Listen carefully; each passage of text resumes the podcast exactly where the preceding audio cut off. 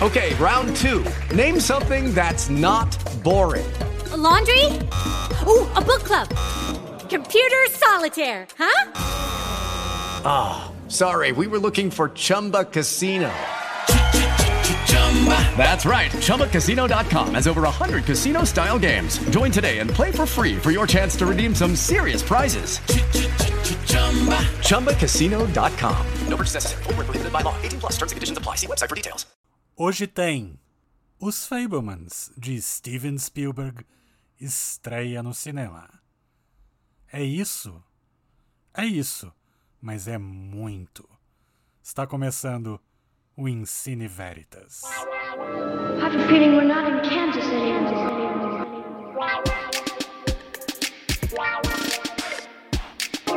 falou com a boca tua, rapaz. Come back tomorrow. Because I said so, that's why. You're gonna need a bigger boat. Get it, Jake. It's Chinatown. Yeah, well, you know, that's just like uh, your opinion, man. Você veio aqui ao Ensine Veritas porque você busca dicas de o que assistir no cinema e no streaming, não é? Então aqui vai a dica das dicas. Conhece o serviço Mubi.com? Mubi é uma plataforma de streaming diferente de todas as outras. Tem uma curadoria, não algoritmos, uma curadoria trazendo para o seu catálogo o melhor do cinema mundial. Do horror à comédia, dos filmes experimentais aos clássicos, de Almodóvar a Lars von Trier, você encontra tudo o que há de mais bacana no mundo do cinema. E já que você está no Ensine Veritas, entre no link mubi.com barra Veritas e você ganha 30 dias grátis de Mubi. É como se você tivesse um festival de cinema na sua casa. mubi.com barra Veritas. Assine já. Então hoje a gente vai falar sobre os lançamentos da semana, ou melhor, o lançamento da semana, um filme em especial que vai dar muito pano para manga. Eu tô conversando hoje, hoje a gravação tá integrada com o Marden diretamente de New Zealand. Qual cidade exatamente agora, Marden? Wellington. Diretamente de Wellington. Esse podcast é internacional e intercontinental. A gente vai falar sobre o filme novo do Steven Spielberg. Uh, Marden já viu, porque afinal de contas já é estreia do Spielberg na Nova Zelândia e, e aqui no Brasil também. O filme está estreando nessa quinta-feira, dia 12. Eu assisti na cabine e já conversando aqui, eu e Marden nos emocionamos bastante mas tem muito mais coisa para falar. Marden, como é que foi a tua experiência? Foi fantástico. Ele estreou aqui na semana de Natal do ano passado. Então eu vi esse tive o prazer de assistir ao filme aqui com a minha filha, com meus dois filhos, com o meu genro e as minhas duas noras. Foi uma confraternização cinematográfica familiar, né? A gente estava sem estarmos todos juntos há nove anos, então teve muita emoção. E apesar de, de Os Fableman ser apenas um filme, mas é um filme que abraça muitos filmes, né?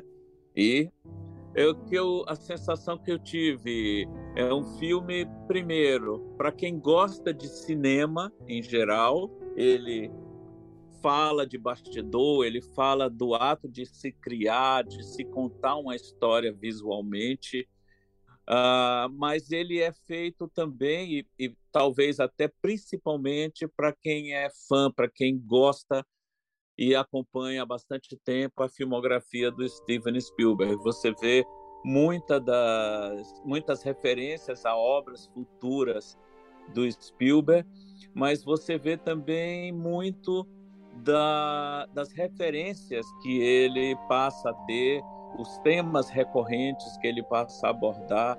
em sua filmografia. Eu até estava conversando com o Paulo antes da gravação que uma pessoa normal, sei lá, se é que se pode chamar de normal, não sei, esse termo é muito perigoso de ser usado, mas em condições normais, digamos assim, uma pessoa iria, um analista, iria fazer análise ou coisa do tipo.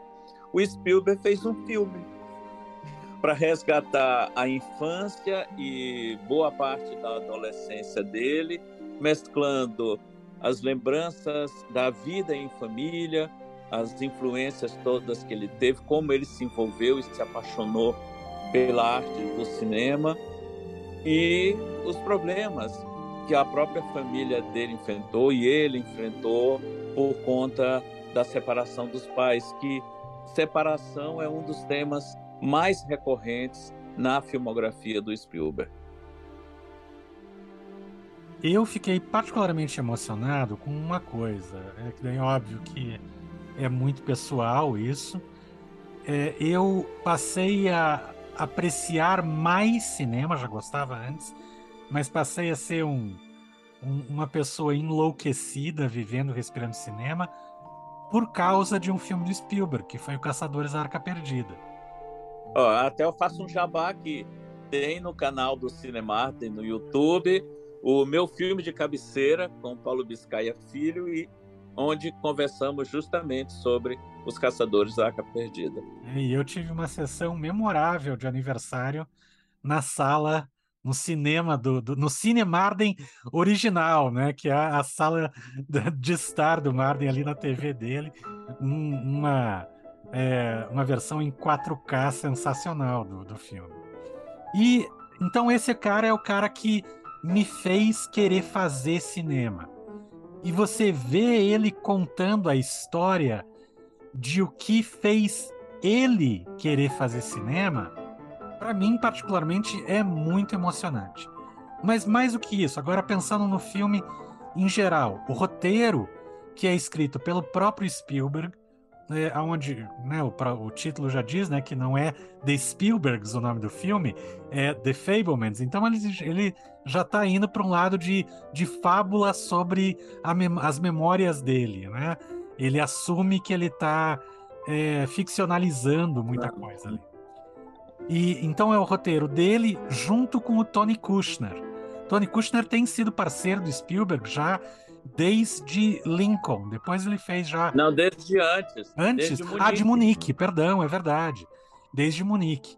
Munique, Lincoln, West Side Story. Story e, e agora os Fablemans. E agora os Fablemans. Tony Kushner é, é, ficou muito conhecido como dramaturgo de uma peça muito importante, é, uma peça recente, muito importante, chamada Angels in America que virou minissérie da HBO, para quem Exatamente. quiser procurar. Uma ótima adaptação de minissérie, já teve montagem em teatro aqui no Brasil também. É, o, a Companhia Armazém apresentou aqui em Curitiba, no Festival de Teatro do ano passado e tal. Enfim, Tony Kushner é um dramaturgo sensacional e o roteiro de Os Fablemans é muito bom. Tem uma construção muito legal tem piadas muito boas. Eu tava contando para Rafa agora né, a piada, não vou fazer spoiler aqui, da correntinha do crucifixo, que eu morri de rir no, no cinema. E, é, e, e, tem também uma abordagem, um significado muito legal, que ele está falando de cinema e está falando de família. E, e o cinema como paixão, como uma paixão individual. E o filme fala, tanto pelo personagem alter ego do Spielberg, que é o Sammy, uh, como pela personagem da mãe, né, que é interpretada pela Michelle Williams, de a pessoas que são, que são, a Mitzi, é, que são apaixonadas pela arte e que, no caso da mãe, precisou abrir mão para poder ter uma vida mais é, tranquila, para poder cuidar da família, e tal. Então o filme fala muito sobre isso, sobre essa esse equilíbrio muito difícil que a gente tem que ter entre os desejos individuais, os sonhos individuais e a vida em família. e como que a gente consegue equilibrar, se é que a gente vai conseguir equilibrar. E esse é um tema universal, aí faz com que o filme não seja só para quem gosta de cinema, é um filme que fala para todo mundo, porque é de fato muito difícil a gente conseguir equilibrar os desejos individuais, os sonhos, as paixões individuais com a vida em comunidade, com a comunidade mais próxima, que é a família. E o Tony Kushner faz isso no roteiro de maneira brilhante.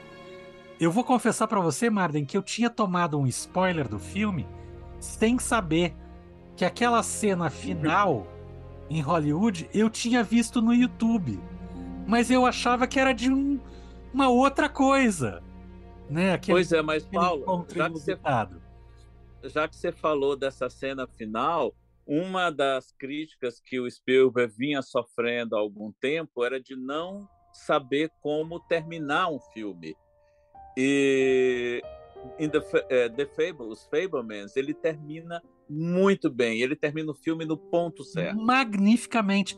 Eu comentei com o Luiz Gustavo ali no nosso e grupo. Faz uma, e faz uma brincadeirinha muito legal nesse, nessa última cena. Né? Uma brincadeira metalinguística que não é comum, que não é comum para o Spielberg.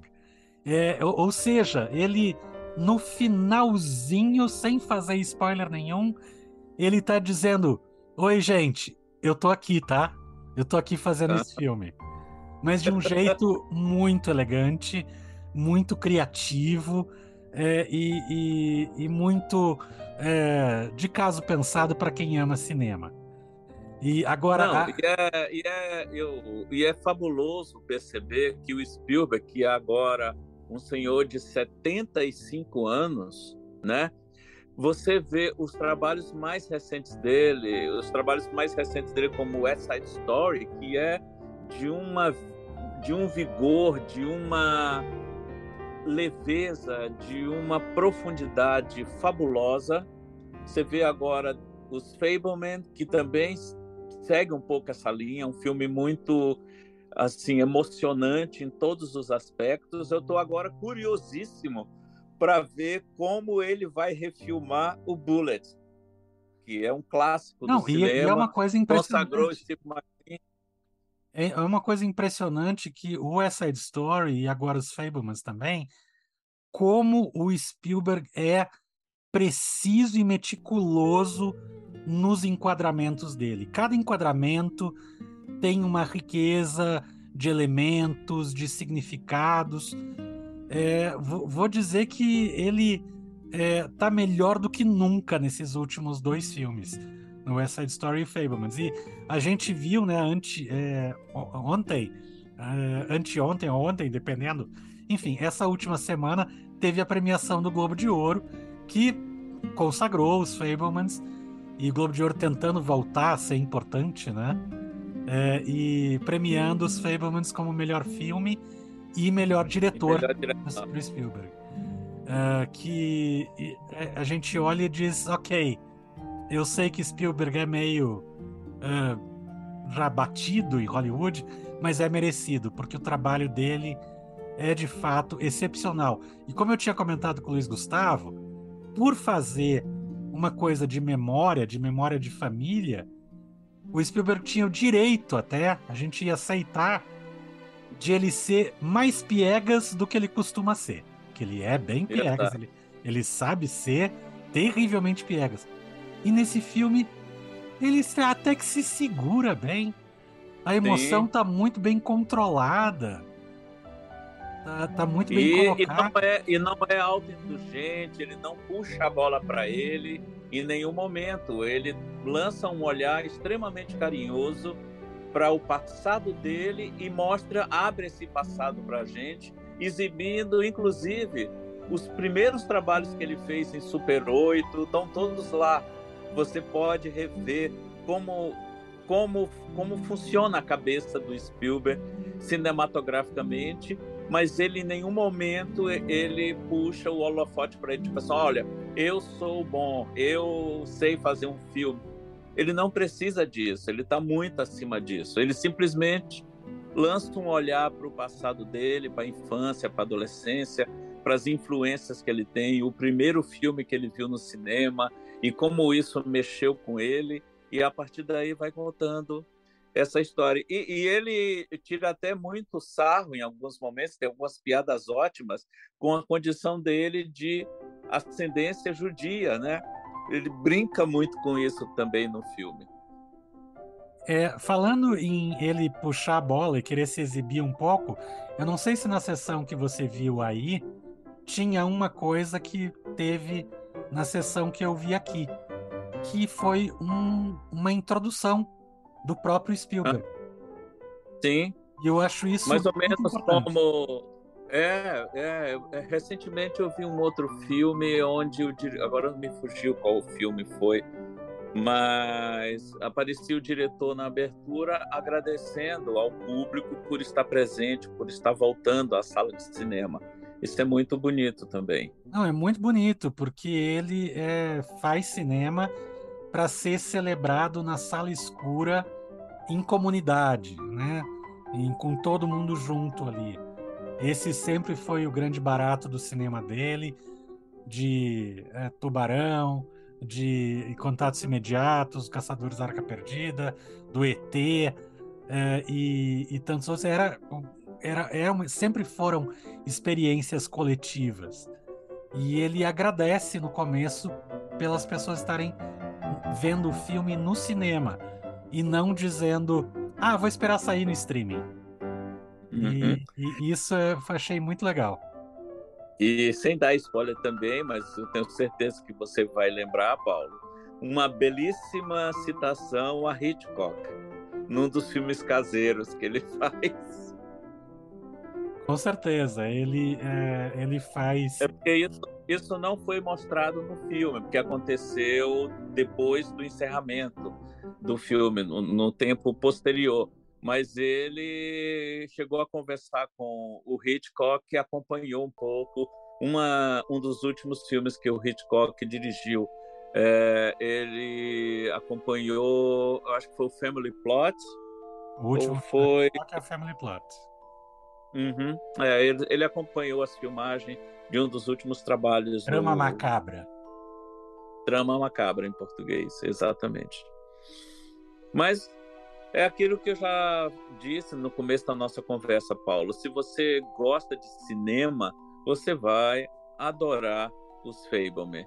Se você é fã do Spielberg, além de ser amante do cinema, pronto, você vai se sentir em casa, você vai se sentir recompensado por ter tido esse compartilhamento da, de um momento muito especial da vida desse grande cineasta. Termino dizendo que ao sair do cinema parecia que meus pés estavam em nuvens. Eu fui flutuando do cine passeio até em casa. É, foi um, é um filme desses que deixa uma sensação muito gostosa na gente quando a gente sai e uh, e que bom que eu estou conversando aqui com o Marden. Porque... Não, e ó, eu devo é um ter me arrepiado. que a gente tem vontade de compartilhar também com os outros. Ah, eu devo ter me arrepiado umas cinco vezes ao longo dessa nossa conversa, só por lembrar de muito dos ótimos momentos do filme. Sim, com certeza. Então, eu acho que a gente está recomendando aos ouvintes, né? Eu desconfio que Eu suspeito que sim. eu desconfio que sim. Gente, vão assistir os Fablemans, que é um filme fabuloso do Spielberg. E hum, a, a, gente gostou demais. Eu fiquei muito emocionado por diversos motivos, e um deles porque o filme, às vezes, nem. Eu chorei num momento que não tem violino, que é uma coisa rara de, de se dizer num filme do Spielberg. Não tinha violino nenhum. Aqueles violinos altos, não. Era um momento onde estava atriz e, e ator num diálogo. O olhar é uma, é uma coisa é, muito importante para o Spielberg. Ele ele está falando sobre o olhar bastante. Ah, sim, tem até homenagem para Antonioni. Sim, também. Né? E, olha, nós estamos no comecinho do ano mas para mim ele já está na minha lista dos melhores de 2023. Sem dúvida. Marden, brigadão. Aproveite Valeu, aí, então, o outro lado do mundo. E tá semana que na vem. Terra-média. Oi? Estamos na Terra-média.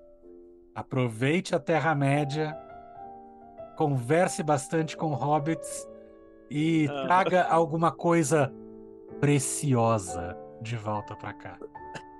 Tá bom. Valeu, Marden. Um abração. Abraço. Tchau, gente. Até semana que vem. E essas são as dicas do Ensine Veritas dessa semana. Acompanhe a nossa programação assinando o nosso podcast nos principais agregadores. O Ensine Veritas é mais um podcast da família de podcasts do Jornal Plural. Eu sou Paulo Biscaia Filho e o Ensine Veritas também é apresentado por Marden Machado e Luiz Gustavo Vilela. A produção é de Rafael e Cristina. Acompanhe a gente também nas redes sociais, arroba Ensine Veritas Podcast. Até a próxima semana. Tchau! With the Lucky Land slots, you can get lucky just about anywhere. This is your captain speaking. Uh, we've got clear runway and the weather's fine, but we're just going to circle up here a while and uh, get lucky. No, no, nothing like that. It's just these cash prizes add up quick. So I suggest you sit back, keep your tray table upright, and start getting lucky. Play for free at LuckyLandSlots.com. Are you feeling lucky? No purchase necessary. Void where prohibited by law. 18 plus terms and conditions apply. See website for details.